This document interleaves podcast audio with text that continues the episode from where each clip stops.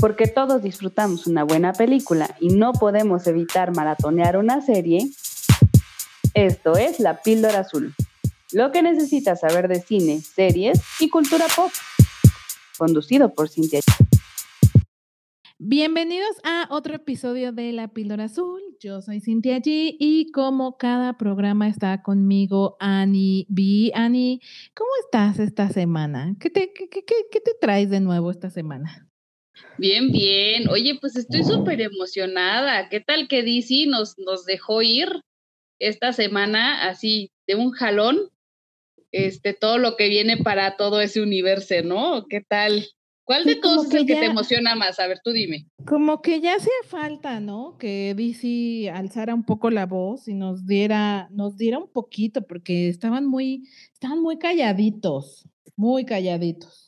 Andaban apagadones, yo siento que de repente ya les andaban comiendo el, el mandado este, los de Marvel y dijeron, no, pues ahora sí con todo, con todo, nos aventaron la carrocería entera. Exacto, hubo muchas noticias sobre, bueno, más bien hablaron de todas sus líneas de negocio, eh, tanto en animación como en videojuegos y por supuesto series y películas, donde los más importantes, digo, no, no vamos a entrar tanto a detalle, porque si no sería un programa completo de la DC Fandom, pero lo más importante es primero hubo avances y, teasers muy importantes de las películas de The Flash, Aquaman y Black Adam. No soltaron un tráiler, la verdad es que sí se esperaba que, que liberaran trailers de todas estas de todas estas películas, sin embargo, solo nos presentaron un poco de, de, imágenes y también como el estilo visual y, y, referencias en fotografías de los actores, de vestuarios, de la ambientación en general. Yo creo que para mí, o sea, el más chafa fue el de Aquaman. Y no sé si ya le tengo tirria porque sale la, la vieja esta loca, que me cae pésimo. ¿Cómo se llama esta mujer?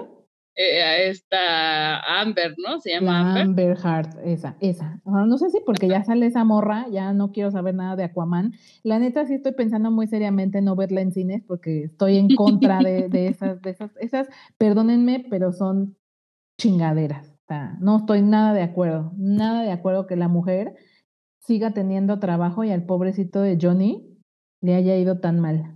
O sea, pero aparte ya se comprobó, ¿no? Ya está comprobadísimo que pues sí, el Johnny no fue el agresor.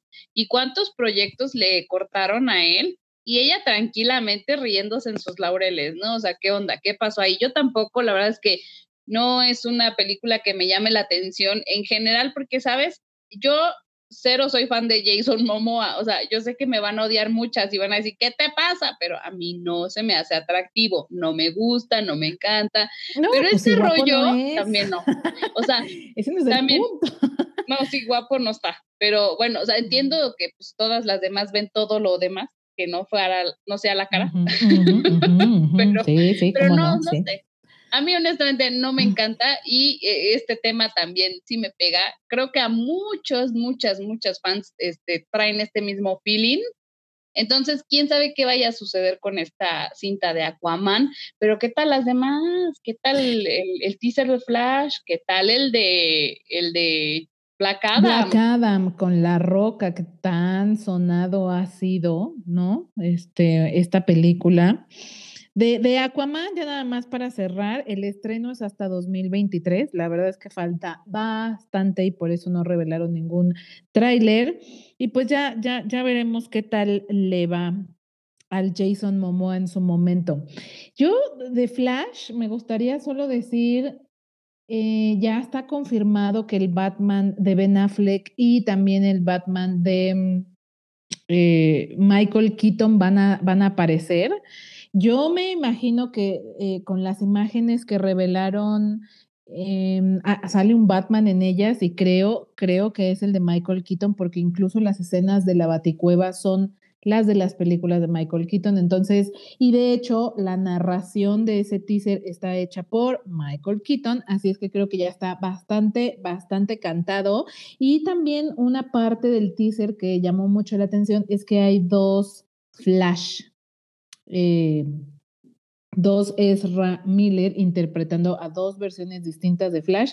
Entonces, no sé, hay ahí como que hay mucho por especular. Ya la web está invadida de teorías respecto a lo que va a suceder. Se supone que esta película adapta Flashpoint, esta mm, esta línea que es, mm, esta línea o esta historia de Flash que es súper relevante para DC porque es el punto de partida del multiverso en el caso de DC y se presta a mucha especulación respecto a, a qué personajes podríamos ver que vuelvan a, o sea, o actores más bien, que vuelvan a interpretar personajes que ya salieron en la parte de cine o adaptaciones live action de personajes que no han llegado a, cine, pero que sí han salido en series animadas o series live action. Entonces, yo creo que hay súper, súper mucha expectativa sobre Flash.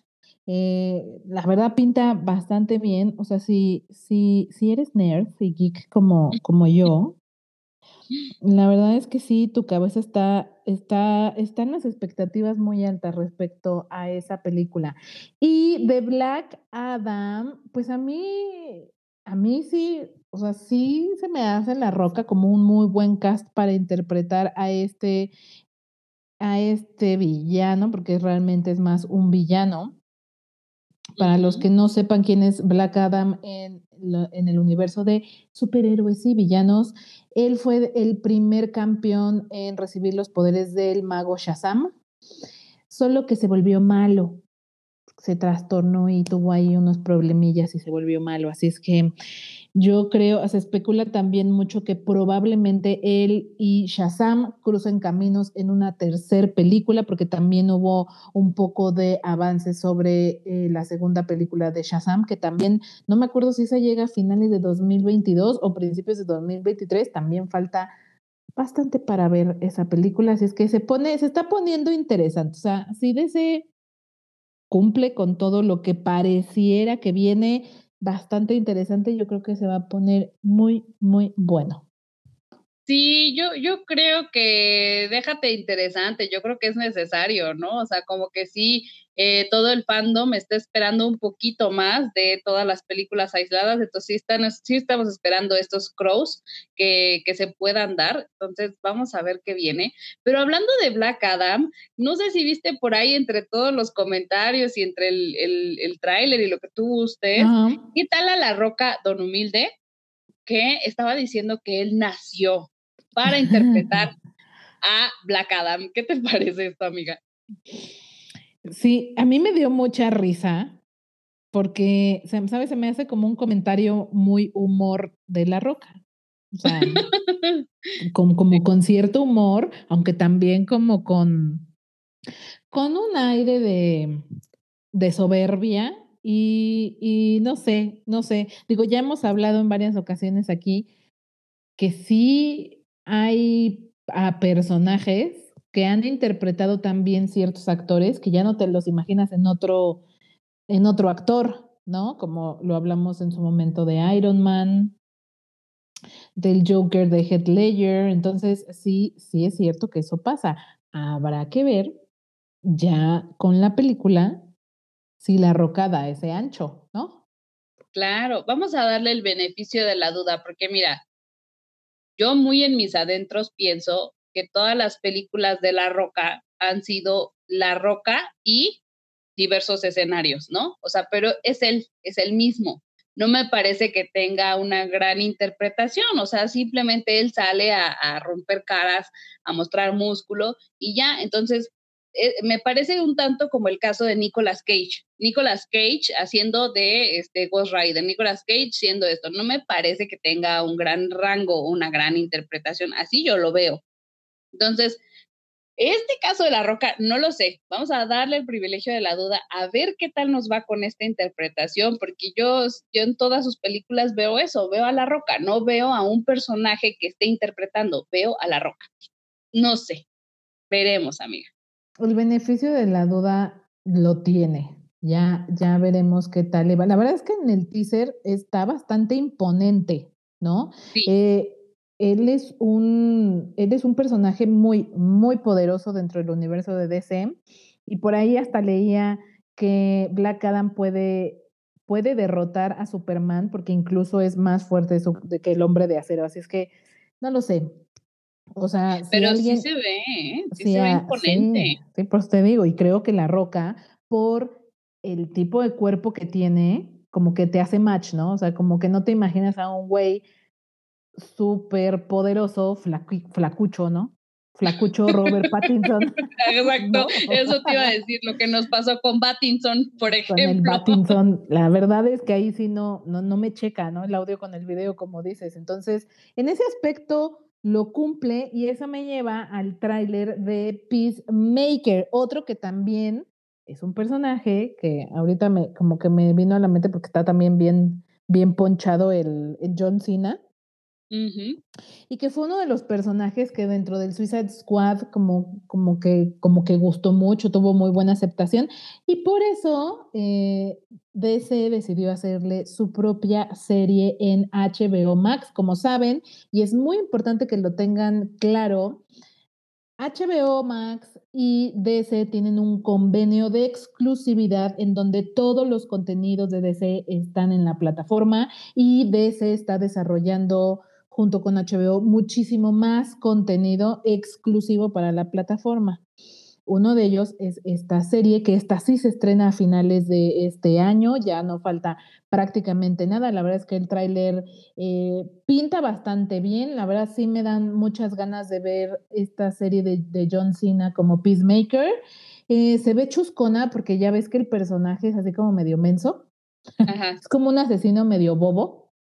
Sí, sí, sí. Tiene un toque tontón, pero bien, ¿no? Sí, pero, Pero bien, bien. pero bien. Quizá, lo- lo- quizá el chiste que menos me gustó de la película y que en el tráiler lo volvieron a sacar y no me encanta sobre la serie es verlo en calzones, como que eso sí ya es me- completamente innecesario, así como de, John, sí. sabemos que estás mamadísimo, ya lo sabemos, no tienes que salir en calzones, hijo. O sea, Exacto. cálmate.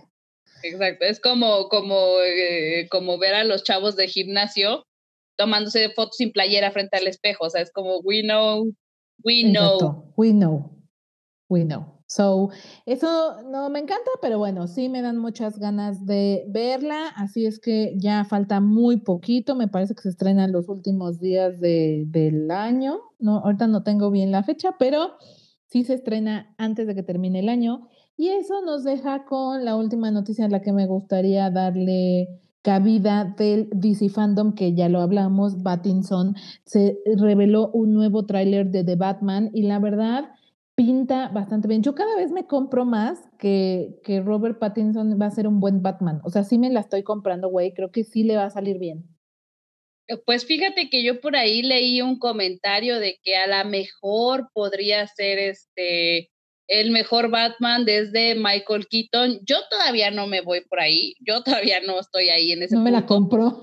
Sí, no, todavía no, todavía no, pero sí ya cada vez más empiezo a ceder, porque al principio, pues justo lo que acabas de decir, o sea, la idea de Pattinson, que lo ves flaquito, todo medio enclenque, y dices, güey, Batman, ¿really? No creo. Y luego empiezas a ver este tipo de trailers, ¿no? Estas pruebitas que nos van dando. Y en este último tráiler sí ya se ve un poquito más como de, ay, bueno, pues sí, cierto, ¿no? O sea, sí, es de que sí.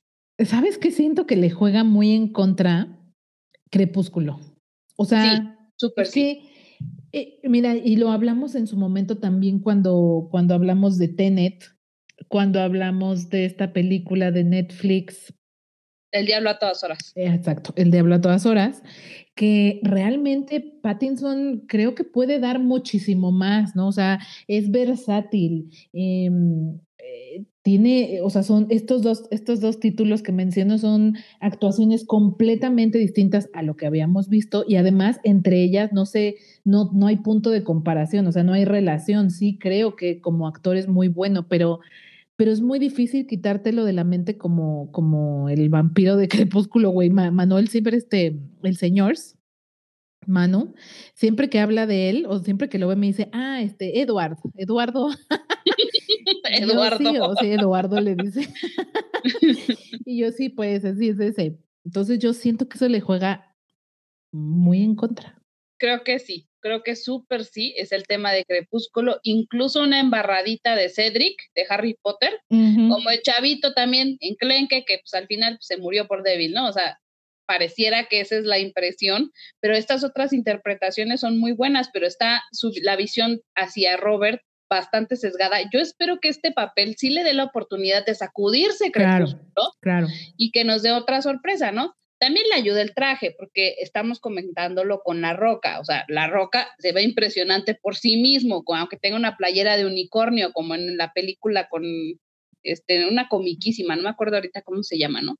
Pero hasta con playera de unicornio se ve súper imponente. O sea, a este tú decías, no vayan al traje. O sea, ya, ya que vimos más de cerquita el, el, el, todo el outfit de Batman, y sí mucho inflado por, por el propio traje mismo. Ah, sí, sí, sí. La neta, o sea, porque no tiene los grandes músculos de él. No, no, pues creo que no. Pero ya, sí ya nos hace sentido, o sea, sí ya Pero tampoco Christian Bale, o sea, yo, yo la imagen, si, si, si lo reflexionamos un poco, los Batman nunca han sido el cuerpo Jason Momoa. No, claro que no, pues tampoco Ben Affleck sí está ponchado, pero tampoco es tampoco así. Sí, exacto. Todavía el Ben Affleck, creo que el Ben Affleck ha sido como el más voluminoso en cuerpo.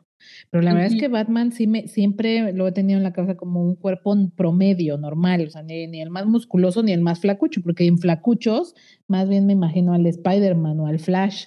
Creo que esos son el tipo de superhéroes que sí son flacuchos, ¿no? Que no son musculosos. Pero son como skinny. Pero bueno. Exacto, pero bueno. Y ahorita hablando de Spider-Man, y ya para terminar mis noticias de superhéroes, yo la verdad estoy súper emocionada porque se confirmó que el eh, título de la secuela de em, Spider-Man in the Multiverse será Across the Spider-Verse. Esta película animada que a mí me encantó, fue, eh, de verdad es una extraordinaria película que si no han visto se las recomiendo muchísimo. En verdad, en verdad no saben qué buena película es. Y esta será estrenada en cines el año que viene, en 2022, así es que yo sí la espero con súper ansia. Sí, la verdad es que estuvo muy buena. Entonces, este estreno también sí es de los que más me andan para el próximo año, ¿eh? Sí, sí, sí, a mí también. Estoy súper, súper pendiente ahí. Y ya nada más como chismecito les voy a contar que por ahí salieron unas imágenes de Will Poulter, este chico que va a interpretar este, a Adam Warlock en, las, en la saga de Guardianes de la Galaxia. Y sale con un cambio de look. No sé si ya lo viste, amiga. No sé si tuviste el chance de verlo por ahí, pero híjole, o mm. sea, qué diferente ¿eh? se ve. Qué diferente. Es más, me da hasta un aire como de Chris Hemsworth, te lo juro. No sé si yo estoy ya exagerando, pero al menos sí le está pasando lo que le pasó al niñito este de Neville de, de Harry Potter, que de repente creció y dices, ay, caray, ¿qué pasó aquí? O sea, ¿quién intervino? Díganme, por favor, porque diferentísimo a como lo viste en Narnia, a lo mejor, a como lo vimos en este de vacaciones con los Miller, ahorita se ve, what? Que también ya te empieza a hacer mucho sentido que esta persona sea Adam Warlock. Está fuerte. Si por ahí no lo han visto, búsquenla nomás por chisme. Ok, me, me parece, lo voy a googlear a ver cómo está este asunto sí, se ve diferentísimo, cañón, pero bueno, en otras noticias les voy a platicar que eh, vamos a tener por ahí el estreno de una película, no, me llama la atención, a lo mejor no a todos, pero me llama la atención a mí, va a ser esta película interpretada por Nicole Kidman, y por Javier Bardem. Esa combinación se me parece bastante interesante. El director es Aaron Sorkin, el mismo director del Juicio de los Siete de Chicago. Le fue bastante bien con este filme. Vamos a ver qué tal le va con esta nueva que se llama Pink de Ricardos. Acaban de lanzar el teaser. Va a estar disponible para Amazon en diciembre de este año. Entonces, por ahí veremos. Este se trata acerca de la actriz y el actor que interpretan I Love Lucy, este sitcom muy famoso de los años 50, y cómo era su vida más o menos en el set, ¿no? O sea, cómo fue ese rollo, porque ellos eran pareja en la vida real. Entonces, suena de pronto un tanto interesante, la combinación parece agradable, veamos qué, nos trae Amazon Prime en estos estrenos ya para cerrar el año. Veremos. ¿Cuándo se estrena? ahorita te voy a decir, se estrena el 21 de... diciembre. Ah, Ya es para cerrar el año, ya estamos despidiéndonos de este año caótico, pero pues parece que cerramos bien. sí, todavía, fíjate que yo ya siento que diciembre está aquí encima, ¿no? Sí, ya sé. Y, y todo, pero todavía nos falta ver eh, Spider-Man No Way Home, o sea, esa llega antes de que termine el año, no lo, no lo olvidemos. Y dentro de los estrenos en cine, digo, perdón, en plataforma, yo una que espero muchísimo porque soy, soy como eh, melómana en entrenamiento. Me, me, rayan los Beatles y ya está muy cantado este documental que Peter Jackson hizo sobre, sobre la banda con un mm, eh, metraje que estuvo guardado así una década y nadie nunca jamás en la historia lo había visto, eh, que trata sobre cuando ellos están desarrollando eh, uno de los álbums, o sea, tienen que escribir, componer 16 canciones y el concierto que dieron en el techo, que si mal no recuerdo y no me crean mucho porque igual estoy inventando, fue de los últimos que dieron eh, como grupo. Entonces, eh, The Beatles Get Back va a llegar en tres partes, tres episodios de dos horas cada uno a Disney Plus el 25 de noviembre. Y yo les juro, eh, ya está disponible un tráiler para que aquellos que también son melómanos como yo lo vean, porque en verdad, hijo, no sabes cómo espero este título, ¿eh? O sea, sí me voy a, o sea, sí soy capaz de echarme las seis horas de, de corrido, ¿eh? Sí soy capaz. Sí soy capaz, no me reten. te lo juro. Sí, es que la verdad es que suena bastante interesante. Creo que es una de las series de, las bandas, perdón, que, que, son más emblemáticas. O sea, creo que nadie en la vida no, no puedes decirle, este, no conozco a los Beatles. O sea, ¿quién no conoce al menos una canción? Entonces, ¿cómo no va a ser algo como que fuerte, importante? Imagínate, o sea, qué rico sería de, ver de alguno de tus artistas favoritos o en general, ¿no? Como cultura pop si quieres, pero qué interesante ver este tipo de contenido, sobre todo que es contenido inédito. Entonces, pues sí, llama, pero cañón, llama bastante fuerte. Sí, a mí me lo parece y les digo yo, Peter Jackson, para quienes no ubican ese nombre, es el director de la saga El Señor de los Anillos. Em, se volvió muy famoso por eso y la verdad, no sé cómo pasas de eso a hacer un documental de los Beatles, eso me, interesaría mucho entenderlo, pero, pero pinta bien, pinta bastante, bastante bien y yo muero por verla. Y de mi lado, ya nada más para cerrar mi sección de noticias, eh, otra, otra que a mí me llamó mucho la atención y no quería dejar de mencionar es el anuncio de Michael Caine que se retira de la actuación a sus 88 años de edad. Si no ubican el nombre como tal de Michael Caine, seguramente sí lo van a ubicar por su cara porque uno de los títulos recientes que lo hizo, que, bueno, ese título fue muy famoso, fue la trilogía justamente de Christian Bale de Batman, en el que él hace a Alfred. Entonces, y digo, este señor tiene una trayectoria inmensa, participó en más de 150 películas, ganó dos veces el Oscar a Mejor Actor de Reparto. La verdad es que es de esos nombres pesados en la industria y que sí que sí duele un poco su retiro, pero bueno, tiene 88 años, hijos, o sea. Ya, ya, déjenlo descansar. Déjenlo descansarse, exacto.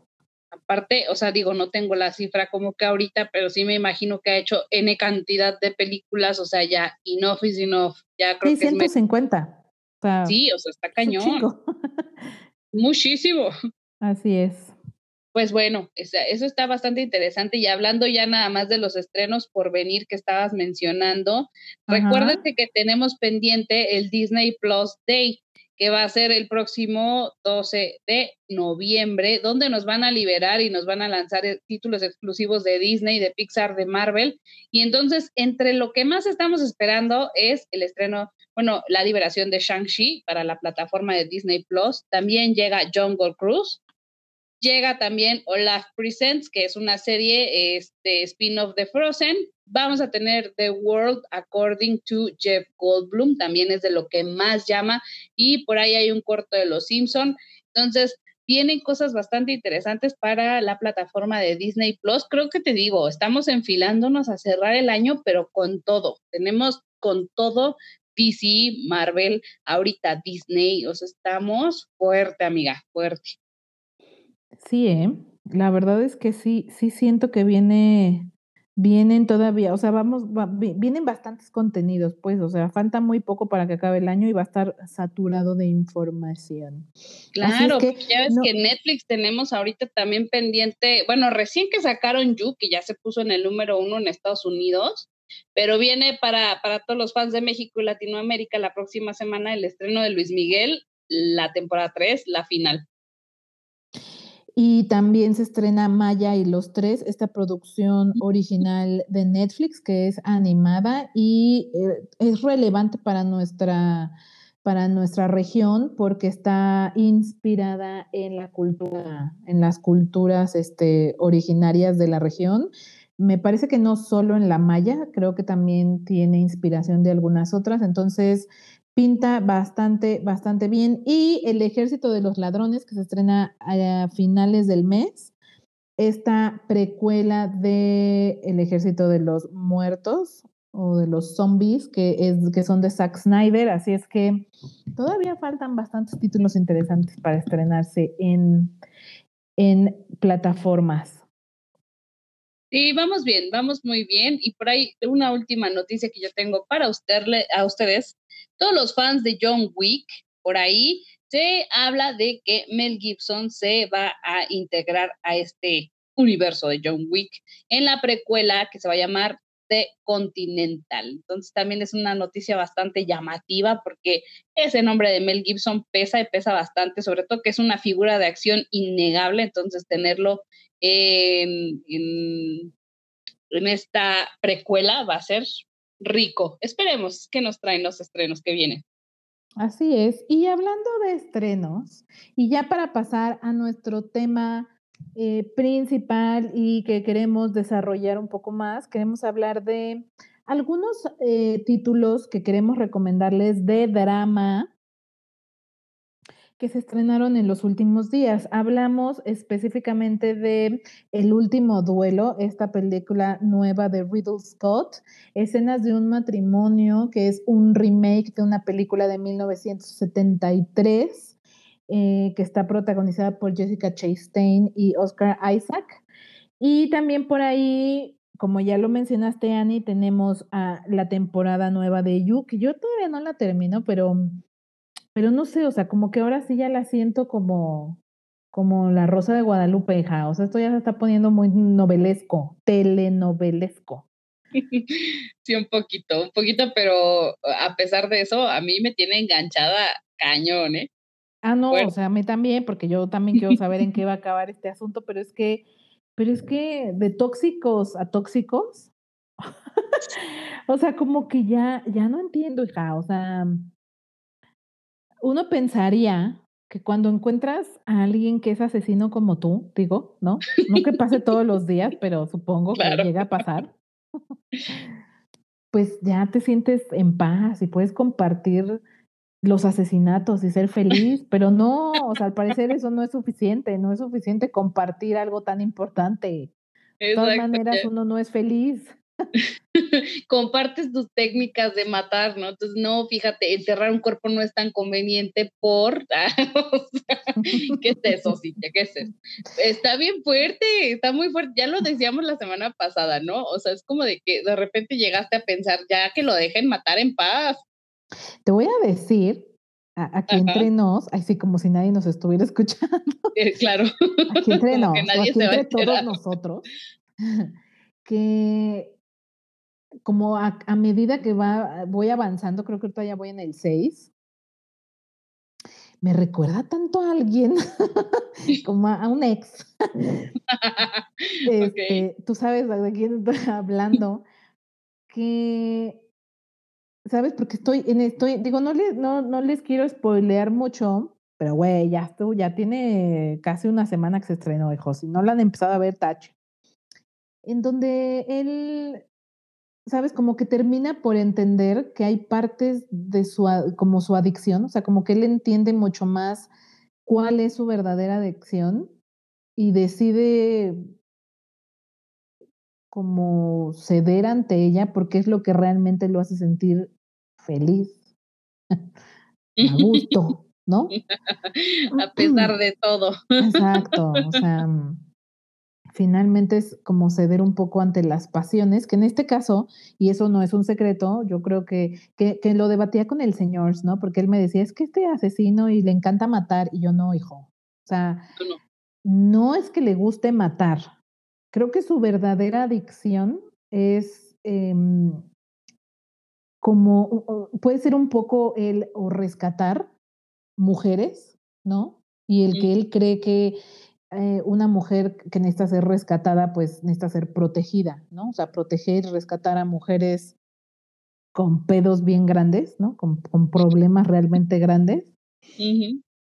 o, también como el, enamoramiento, como el eh, enamorarse del enamoramiento, ¿no? De la sensación de cuando empiezas y todo es muy pasional y, y, te encanta la persona y no le ves ni un defecto. Y yo creo que es justo lo que a él le pasó con su relación con Love.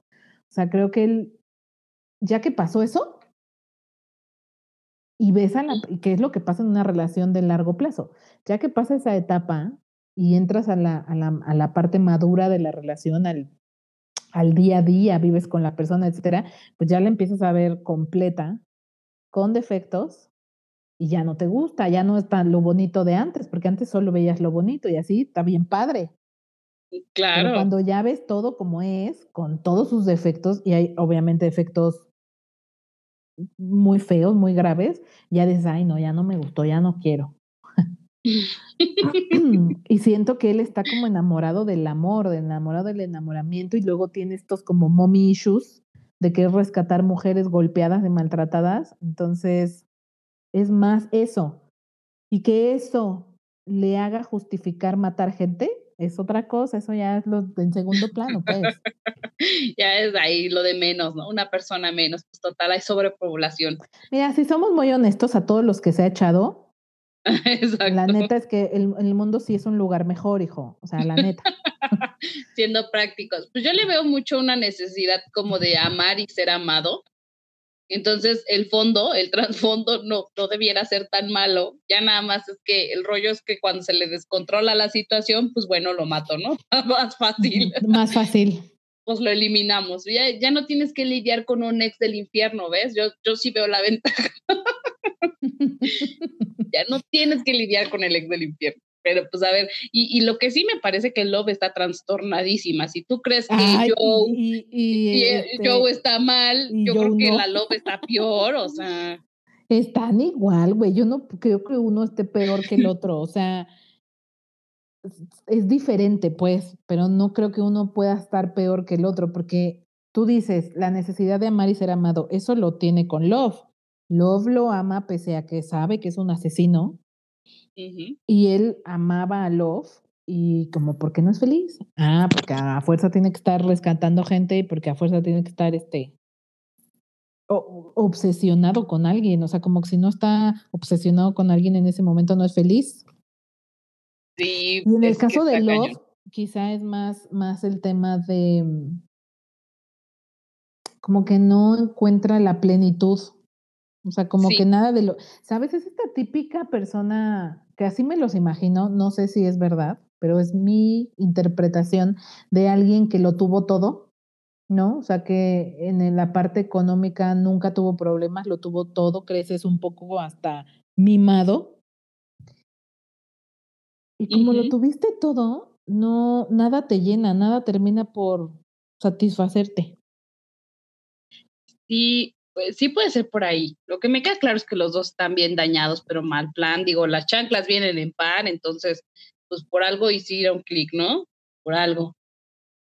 Pero está, está bien buena, está bien intensa, aunque esté ya muy novelera, ya está, está intensa. Entonces, si no la han empezado a ver, por favor, pónganse las pilas para que vengan a chismear con nosotras.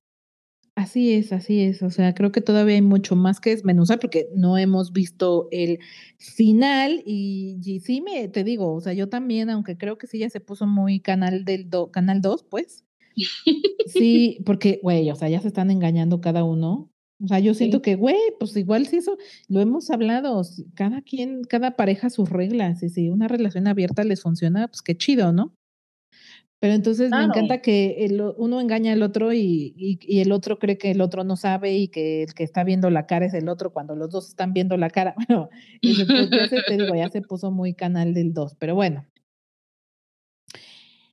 Pasando a otros títulos, amiga, ¿qué, ¿qué has visto recientemente en el género de drama? Fíjense que les quiero platicar de la película Coda. No es un estreno reciente, ya tiene a lo mejor un mes que se estrenó, pero no habíamos tenido la oportunidad de hablar de esta película. Esta película es un remake de la película francesa La Famille Pellier, que habla de una chica que ha nacido, ha crecido en una familia eh, de sordos, todos son sordos y ella no, ella sí escucha. Y de repente se da cuenta que tiene esta habilidad hermosa de cantar, que quiere perseguir ese sueño y hay problemas. Como en todos los, los dramas, como en todas las películas, algo se cruza en el camino, algo sucede, y entonces de eso va esta película. A mí la verdad es que me gustó muchísimo, aunque no tuve oportunidad de ver la original. Creo que tú sí la viste, ¿no? Sí, fíjate que es de esas veces que mi mamá, siéntate, te va a gustar. Y yo, no, pero me llama la atención, mamá. No, sí, ándale, ven. Bueno, ya te sientas así de puta. Ya. Ándale, pues, pon la película ya. Ya, ándale, ya, está bien. Y ya sabes que terminas llorando. Es que sí estaba bonita. Estaba muy buena, güey. Eh, sí, fíjate que a mí me ha sorprendido mucho el cine francés. O sea, afortunadamente, una vez al año Cinépolis trae varios títulos. De hecho, en este momento en Cinépolis está el tour de cine francés. Hay como diferentes, hay como seis títulos diferentes, pues. Y aunque nunca me da tiempo de verlos todos, las que voy a ver en verdad son muy buenas.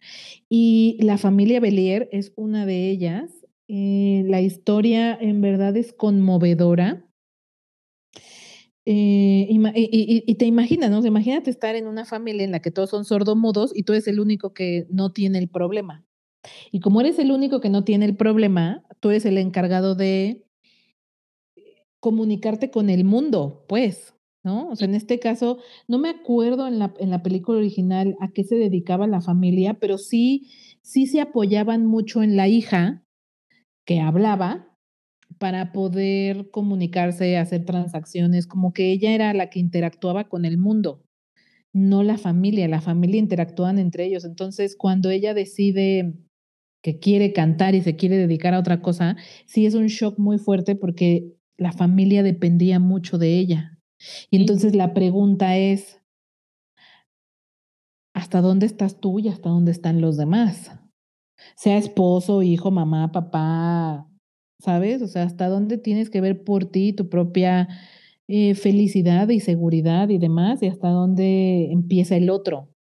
Claro. No lo sé, no lo sé, o sea, la verdad no tengo la respuesta, pero creo que esta película eh, explora un poco esa idea y es muy, muy conmovedora. Realmente sí toca, es de esas películas que tocan fibras sensibles que, que la verdad, eh, eh, o sea, las disfruta uno mucho, pero es drama, hijos, o sea, es llorar.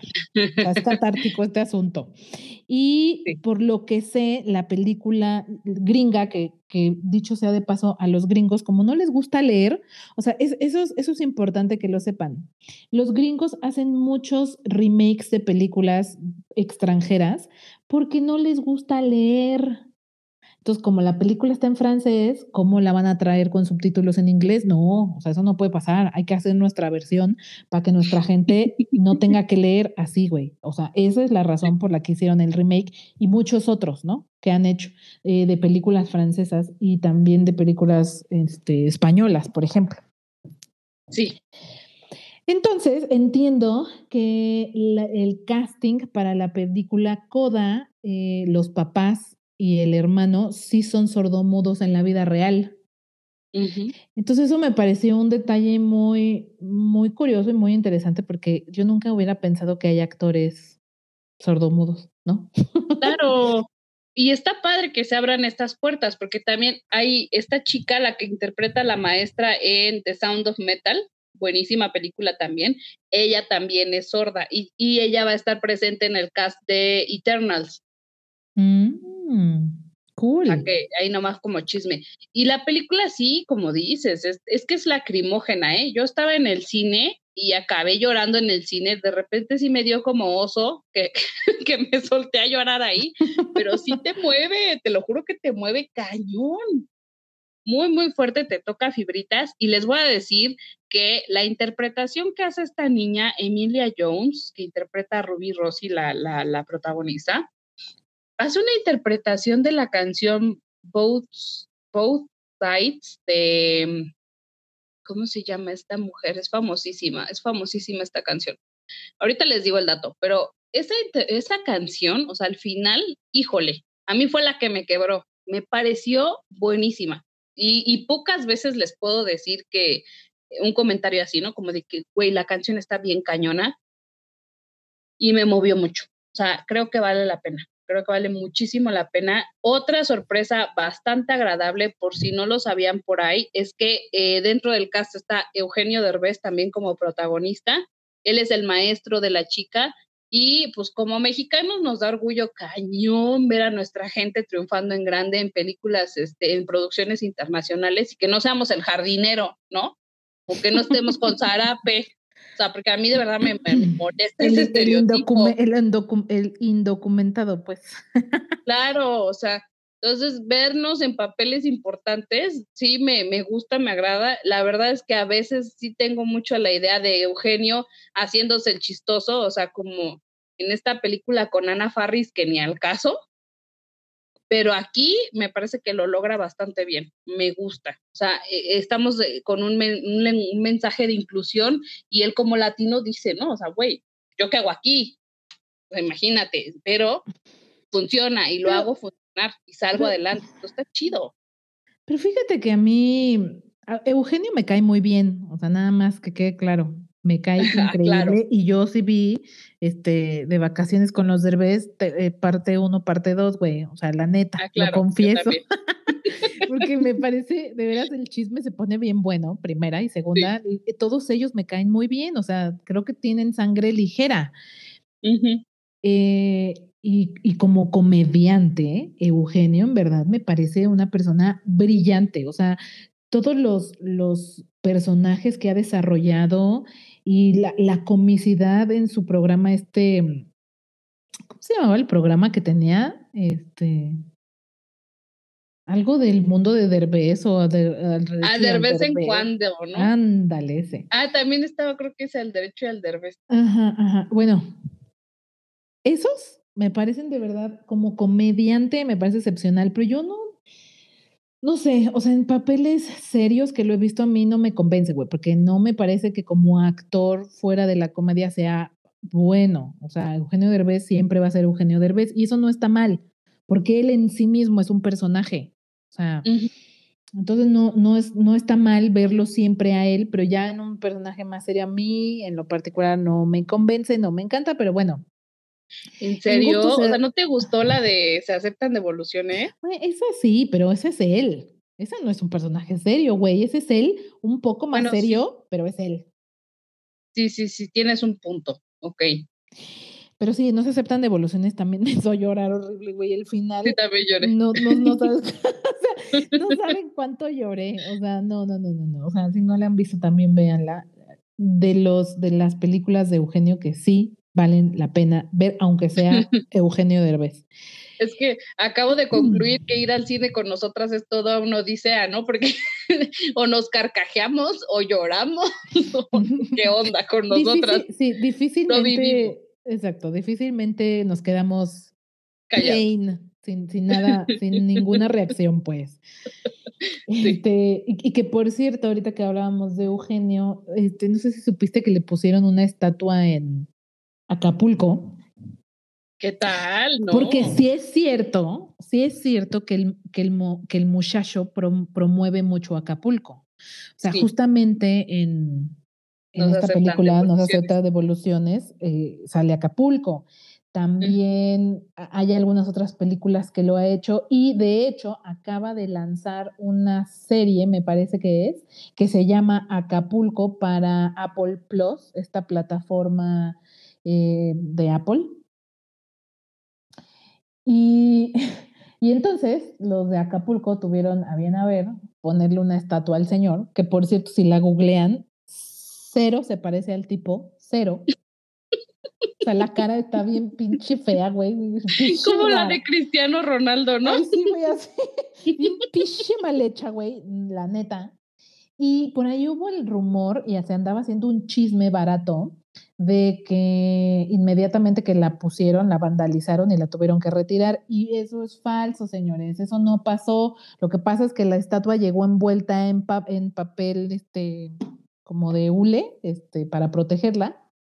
Y como estuvo ahí en el suelo para que la pusieran, no sé quién se inventó una historia medio marihuana, pero no es cierto, o sea, eso no pasó, o sea, yo entiendo que no a todo mundo le cae bien Eugenio Derbez, pero ir a vandalizar una estatua también, güey.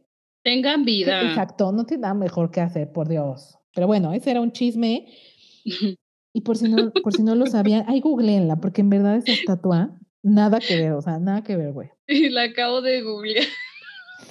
Está horrible, ¿no? Está horrible. Está horrible. horrible. Ahora, regresando a las recomendaciones, Coda es una película que todavía, me parece que todavía está en cine, no, no estoy muy segura, y no sé si quieras checar rápido. Y pero tiene garantía Cinépolis, o sea, sí es una muy buena película, se la recomendamos muchísimo. Y otra película que tiene garantía Cinépolis es El último duelo. Esta película que se estrenó justo el jueves pasado, de Riddle Scott. Si no ubican a Riddle Scott, él es el director de Gladiador, de Alien, de Blade Runner. la verdad es que el tipo tiene ya bastante trayectoria. Y este año estrena dos películas, esta y House of Gucci, que por cierto, todos, o sea, todos a los que nos, gusta el chisma, porque tiene que ver más con el chisma que con otra cosa, eh, sobre el asesinato de Gucci, que sale mi hermosa y adorada Lady Gaga, te amo donde quiera que estés, linda. Y también sale Adam Driver, chiquito baby, que justamente también sale en el último duelo, es uno de los protagonistas de la película. Adam Driver es mejor conocido como Kylo Ren en la nueva y última secuela que hubo en cines de, digo, trilogía que hubo en cines de Star Wars que a muchos no les gustó. Y me decía, me decía el señor, ay, eso está bien feo.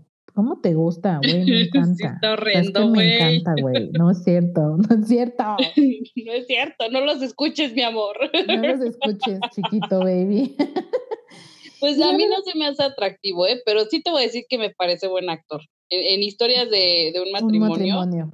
Qué buena interpretación. Así es, así es que yo también espero que se le quite el, el, estigma que le dejó Star Wars, porque a mucha gente, me incluyo dentro de ellos, sí no es lo mejor que hemos visto de Star Wars, esa trilogía la verdad está bastante lame y bastante mal hecha. Y es desafortunado porque creo que el personaje que él tenía pudo haber dado más, creo que pudo haber sido mucho mejor de lo que fue y le va a quedar un poco con un estigma que yo espero que logre quitarse porque en verdad creo que es muy buen actor. Ya lo decías en Historias de un matrimonio con Scarlett Johansson, esta película de Netflix. Y en el último duelo eh, es coprotagonista de Matt Damon, que también participa eh, Ben Affleck y Matt Damon y eh, Ben Affleck también colaboraron en el guion. Yo no sé si ustedes sabían que estos dos actores son amigos desde hace muchísimos años y de hecho ellos escribieron el, el guion de Mente Indomable que sale Robbie Williams, que es una película brutal, o sea, de verdad, de veras es esas películas que no pueden no ver, o sea, no pueden no ver las reflexiones que tiene, las actuaciones. Robbie Williams, por ejemplo, que ese también empezó como comediante, pero él sí creo que hace muy bien los, los papeles serios cuando le tocó hacerle, cuando le tocó hacerlos. Él para que veas sí me gustó mucho como actor serio. Sí, es que era buenísimo, era buenísimo. Era muy versátil, era muy versátil. Y justamente sale eh, con Matt Damon y Ben Affleck en esta película de Mente Indomable, que tiene añísimos, ¿eh? O sea, si ustedes la ven, Matt Damon y Ben Affleck eran unos bebés ahí.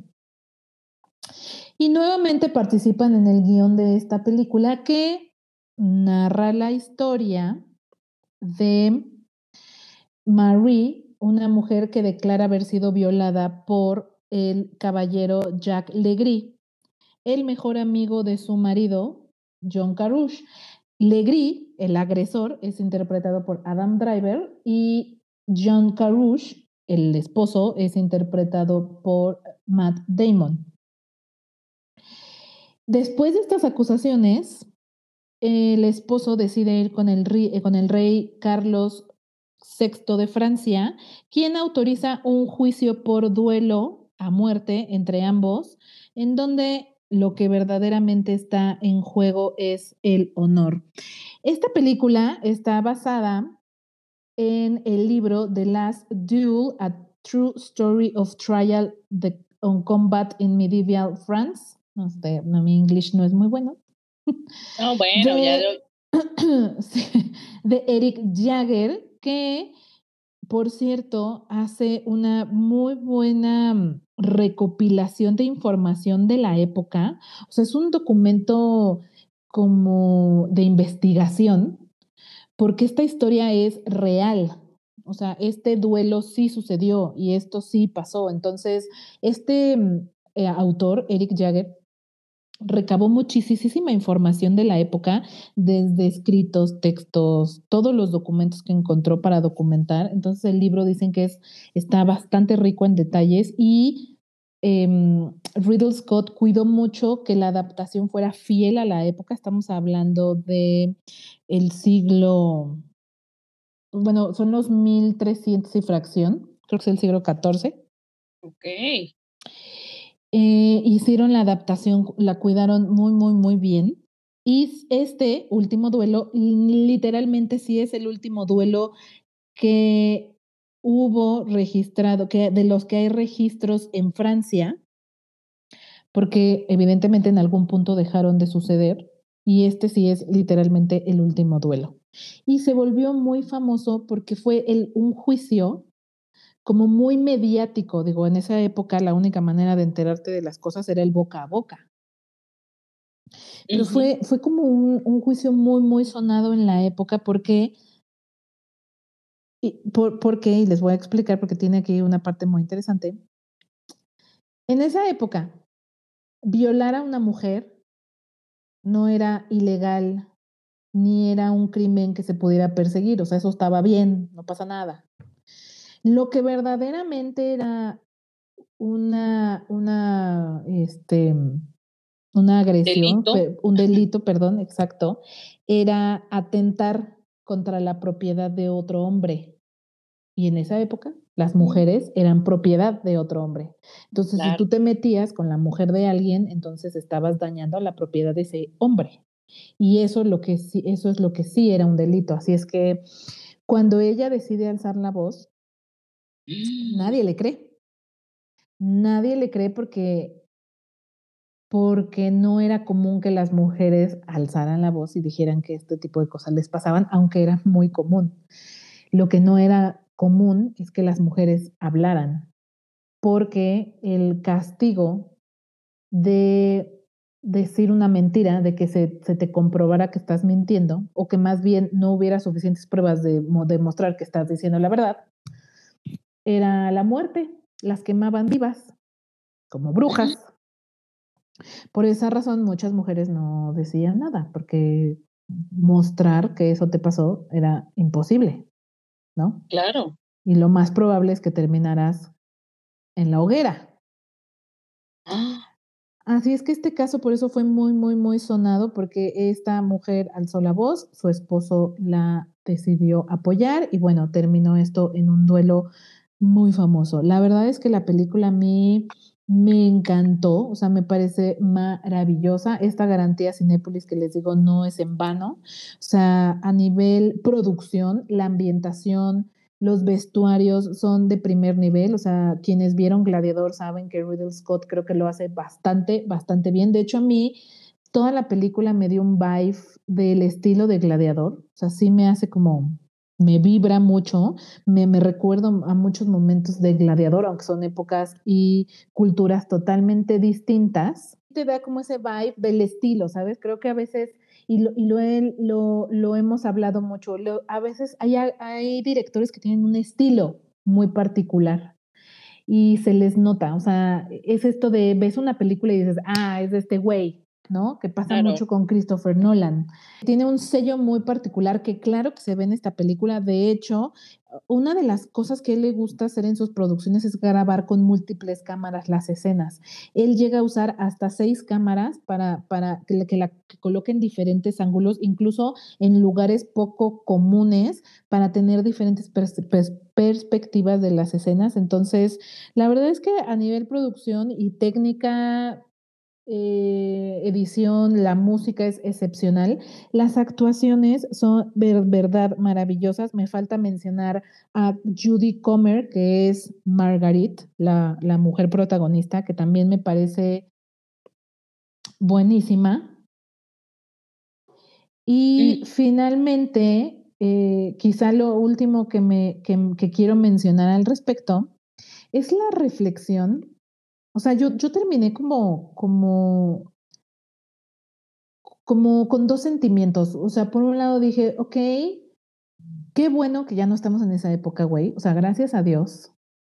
gracias a Dios no vivimos en esa época en la que a las mujeres se les trataba así, ¿no? En las que las mujeres eran objetos para tener hijos y nomás para eso sirves, hija, y quítate, ¿no? O sea, gracias a Dios ah, hubo mujeres como ella que alzaron la voz a lo largo de estos 700 años que han transcurrido desde esa época hasta hoy. Y por ellas, por esas mujeres que se atrevieron a alzar la voz, que se atrevieron a luchar, es que tú, yo y todas las mujeres de la actualidad tienen, tienen, tenemos los derechos que tenemos, pero también me hizo sentir triste, güey, porque también en esencia el problema no ha cambiado.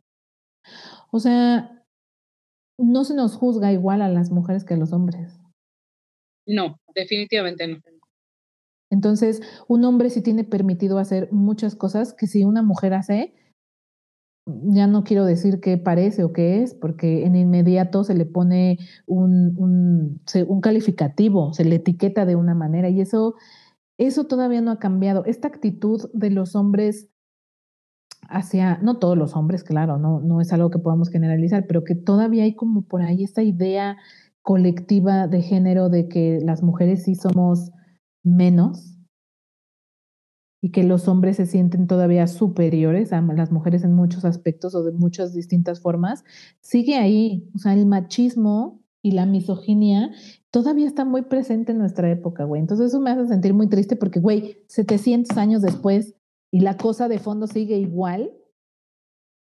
O sea, ¿qué, pasa, no? Está, horrible. Oye, pero qué feo, ¿no? Imagínate una mujer violada, soltera. Ah, bueno, pues, pues, la violaron, ¿no? Pero pues como no es de nadie, pues, pues ¿quién va a reclamar, no?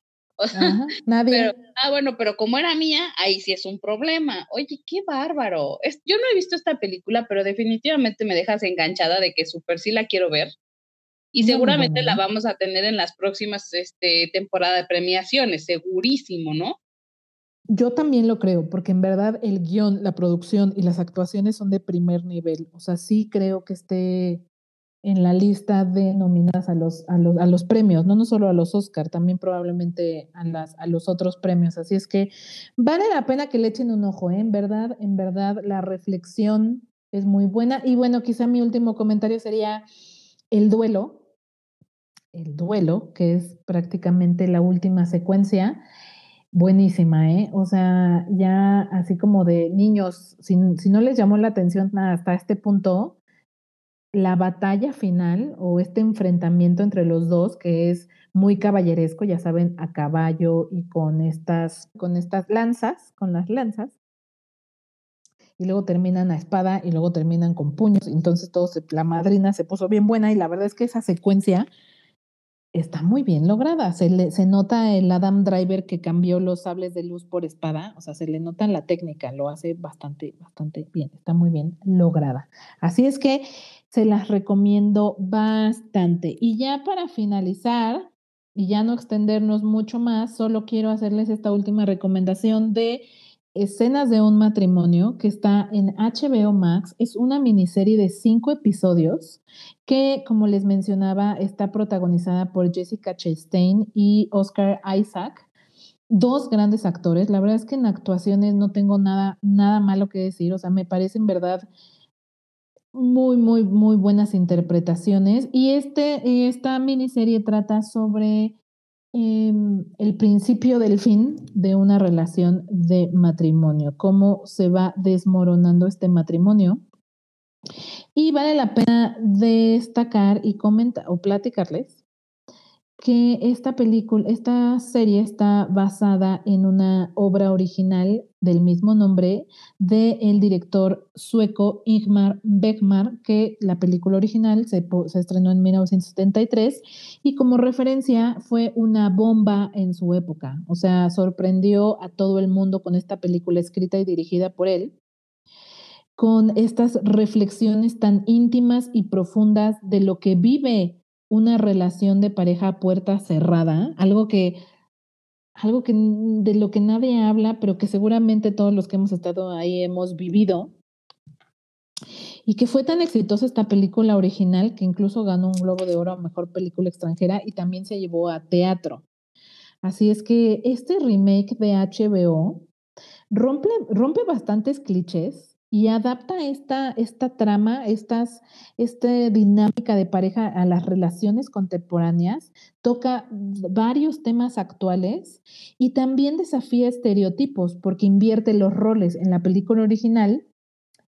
Eh, y, y, versus este remake, los roles están invertidos. O sea, en, este, en esta ocasión, la mujer es la que tiene un trabajo como una alta ejecutiva, es la que aporta el principal ingreso económico de su familia a la casa, y el hombre es, a diferencia de la versión original, es el que se queda en casa, es como el amo de casa, es un profesor de filosofía que cuida a la hija que tienen. Así es que es interesante el que hayan hecho este cambio de roles, que a mí la verdad me gustó bastante, y la verdad es que a lo largo de esos cinco episodios, Van, van, van, realmente prácticamente todos los episodios están centrados solo en ellos dos, prácticamente no hay otros actores, se vuelven de repente como monólogos o discusiones donde eh, solo están hablando ellos y son diálogos y diálogos y diálogos tan duros, tan crudos, que como siempre lo he dicho, bebés, si han vivido, solo lo podrían entender si han vivido algo similar,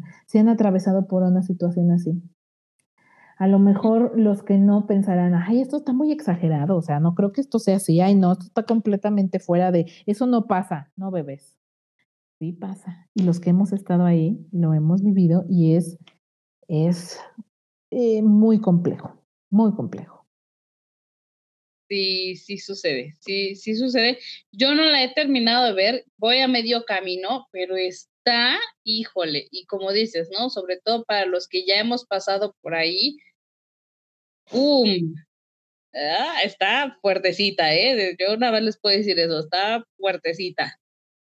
Sí, fíjate que a mí me hizo revisitar momentos que he vivido y quizá incluso verlos desde otra perspectiva. O sea, sí fue, sí fue interesante, me gustó, lo disfruté bastante, creo que está, e, es un, es un producto en verdad de muy buena calidad, digo, HBO se ha caracterizado por tener eh, películas y series de muy alto nivel. En producción, la verdad es que excelentes, actuaciones excelentes. Y la verdad es que la adaptación de esta historia me pareció en verdad muy atinada y muy contemporánea, ¿no? O sea, creo que sí toca muchos temas que cada, de los que cada vez se hablan más, por ejemplo, esto de las relaciones abiertas o, la, o el poliamor, o sea, creo que cada vez en nuestra sociedad se habla más de ello y este título retoma un poco de esos, de esos temas que tanto hemos hablado o que cada vez se hablan más y creo que lo hicieron de verdad muy, muy bien. Se la recomiendo muchísimo. Yo la disfruté bastante. Ok, pues veamos. Sí, yo, yo también estoy súper, súper clavada. Seguro la voy a terminar de ver, así que este, los espero a todos para que nos la echemos al parejo. Pero bueno, qué, bueno estuvo este programa, ¿eh? Hubo harto chisme. Sí, y alta recomendación. La verdad es que no, no, no, ya saben que nosotras nunca va a quedar, por nosotras nunca va a quedar que no haya recomendaciones para ver en cine o televisión. Así es que nos encantará que nos dejen sus comentarios en nuestras redes respecto a qué otros títulos quisieran que abordáramos o de qué otros temas quieren que profundicemos más. Ya saben, nos pueden encontrar en redes sociales como la píldora azul con una A entre píldora y azul. También no dejen de visitar nuestro canal de YouTube, por favor. Ya saben que lo acabamos de inaugurar hace un par de días, así es que ahí estuve, estaremos subiendo reseñas de las películas o series que estamos viendo. Ah, así como compartir este bonito programa que si les gusta, nos ayudarían mucho compartiéndolo para crecer esta hermosa comunidad. Ani, muchísimas, muchísimas gracias. Eh, muchísimas gracias, bebés, por darle play y nos escuchamos en el siguiente programa. Chao.